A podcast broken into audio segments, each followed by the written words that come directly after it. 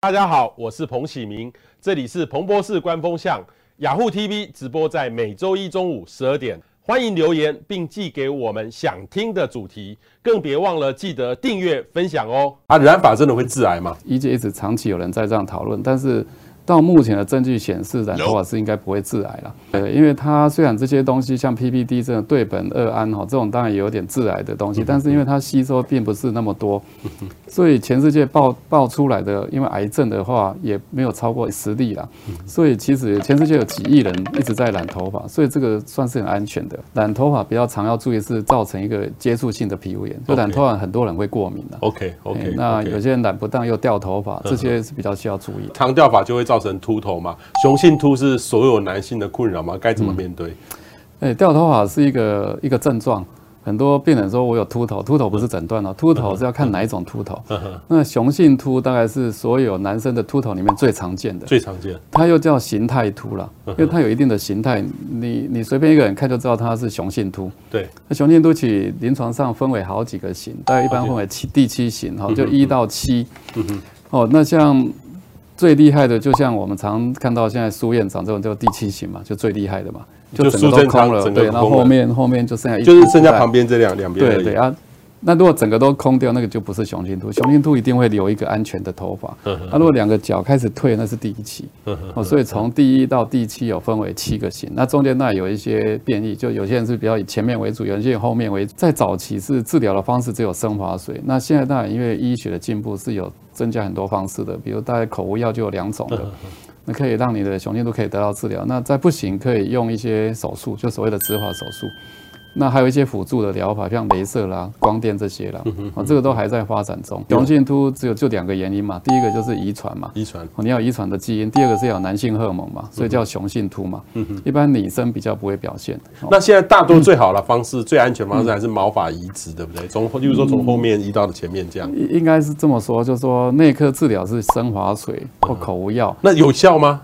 当然有效了，只是比例的问题。比如生发水大概五十 percent 有效，但是一定要用一年看看。你用了一年，很多人都用了一两个月就不用了，那就浪费钱。那吃药也是要吃个一年，看有没有效。啊，有效就要终身治疗，因为雄性都是一辈子的病。那如果你不想要这些，或是你想要更好，你可以考虑用植法来加强。那植法当然是最有效的方式，但是植发要看。这医生有没有经验呢、啊？有些植了一大堆，结果就长得不好。我们好像一个判断，你看那个，这个这个这个，你看最左边那个，因为他说他植了大概两千撮嘛，但是你给他看起来根本长没几根呐。那像右边这个 case 是我帮这个病人植的，哦，因为他跟他一样，那我们给他植一千四百撮，大概将近两千多根，那就可以长得很好。做一些运动常常会跪下来或者做什么，可能就碰到那个瑜伽垫之类的。对，那我也不知道他有没有洗，因为那是公用的，所以。这个叫做病毒疣嘛，对不对？对，一般病毒疣是很常见的，很常见，就是刺刺的，你摸起来吃药，它会一直长得很快。那这一般都是皮肤有破皮的话才会。那，像这个是脚，脚大部分都是去去游泳池传染的啦，或是去公共的那种浴澡啊什么那些。所以病人常来说，哎，医生，我的鸡眼怎么长那么多？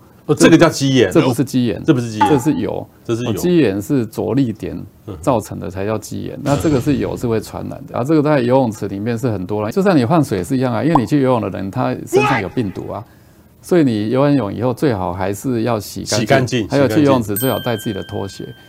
啊，如果有问题，赶快看医生，一一颗赶快把它弄掉，小颗弄掉，不然的话越长越多颗。那很多病人都以为是起茧，以为是鸡眼，就自己在那边剪，那剪就一直一直传染。就很像我运动的时候，那些教练跟我说：“彭博士，你不要觉得瑜伽垫比较干净，瑜伽垫比地板还要来的脏。”哦，因为地板每天都有人会洗嘛，瑜伽垫没有没有在擦，真的会很很脏。很脏啊，到处都很脏，因为去公共场所基本上都很脏了。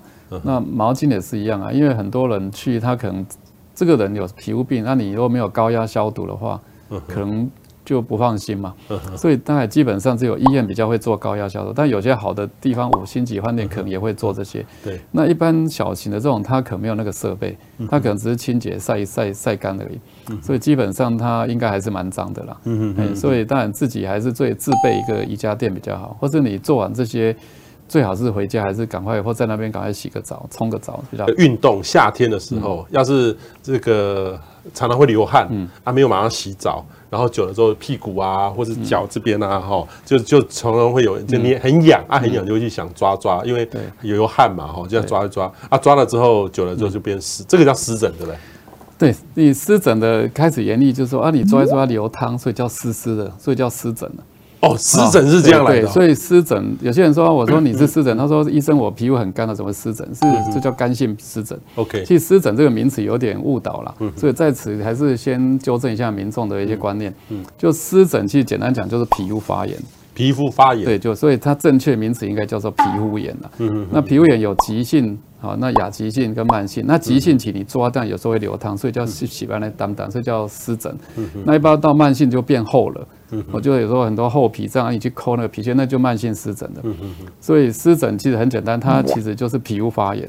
那你什么原因会造成湿疹？太多了，有内在外在的因素都会造成湿疹。就是反正皮肤发炎，那湿疹它的特性就是痒嘛，红嘛，多形性，有时候各种形状都有，而且界限不明嘛。那你刚刚说潮湿。湿湿会不会产生湿疹？当然会啊，那是属于汗疹啊，哦闷住啊。那如果太干也会嘛，太干因为皮肤它的保护层比较差，它也会容易敏感，也会痒，就叫冬季痒，就是干燥。所以太湿太干都会产生湿疹。那擦乳液或是凝霜可以改善吗？那那要看你是不是是干燥的。那那那个要医生来看，不是自己感觉。自己如果觉得很干，擦一擦舒服，那 OK 了。那 Okay.、啊、如果你太湿了，比如说你产生汗疹、流汗，你又擦乳液，那就除了汗疹以外，又产生毛囊炎，就一大堆问题了。所以简单皮肤病来讲，哈，就是你如果湿的话，把它弄干干一点；那干的话，把它弄湿一点。如果皮肤太厚，把它弄薄；薄的话，把它弄厚。哦，其实就是恢复到你的正常了，其实就是一个生理的状态。对，那湿疹可以根治吗？湿疹哦。它没有办法根治，就像我们没办法根治哦，因为你会好啊，但是不会根治，因为有皮肤就会可能发炎了。我这样你感冒，哎，这次好了，下次还会感冒啊，也不可能感冒的时候根治啊，不可能的。所以像这个很多人就是手部的湿疹就会反复发作，这真的会这样？是啊，因为 手部湿疹大概就是也是体质的过敏体质，你常洗手，所以像富贵手啊这些，那你就要富贵嘛，就不要做事就好了。那这个鬼剃头在端午节前后最常见。啊，在五五月，就农历五月到七月那一段时间的病人最多。鬼剃头，那个有季节性哦，有季节性啊。哦，那当然在季节交换会比较多，大部分还是局限性的。那这种都是大部分是压力造成。